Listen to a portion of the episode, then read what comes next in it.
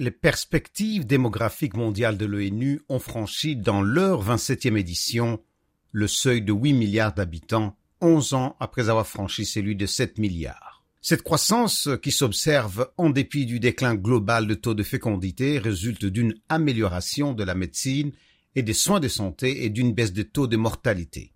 Selon les Nations Unies, environ 70% de cette croissance est enregistrée en Afrique subsaharienne et les pays de cette région vont contribuer pour plus de la moitié à l'augmentation de la population mondiale d'ici 2050. D'ici là, le Nigeria, sixième pays le plus peuplé du monde, se hissera à la troisième place. La croissance économique et le développement devront aller de pair avec cette augmentation des populations, estiment les autorités. Erika Golson est la représentante au Nigeria du Fonds des Nations Unies pour la population.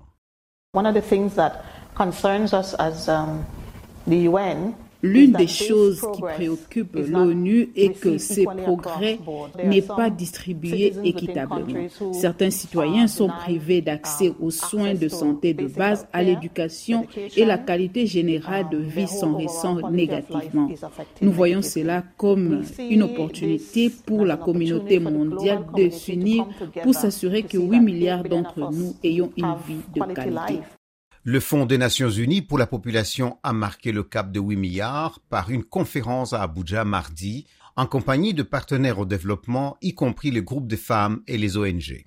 Selon l'ONU, la population mondiale atteindra le 9 milliards dans 15 ans et des pays à revenus bas et moyens, tranches inférieures, vont compter pour 90% de cette croissance. Aminou Zakari, fondateur du Centre pour le changement climatique, est l'un des orateurs de la cérémonie d'Abuja.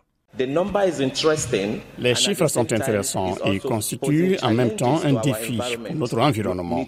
Nous devons commencer à regarder nos ressources naturelles.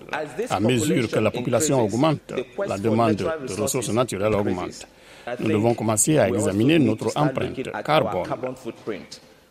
Le taux de fertilité connaît un déclin soutenu au Nigeria, passant de 5,84 naissances par femme en 2010 à 5,25 en 2020 selon le site Statista, mais cela demeure élevé comparé à la moyenne mondiale. En début d'année, le président nigérien Muhammadu Buhari a lancé une initiative pour étendre l'accès à la contraception. Selon les experts, le Nigeria a besoin de 35 millions de dollars par an pour atteindre ses objectifs de planning familial.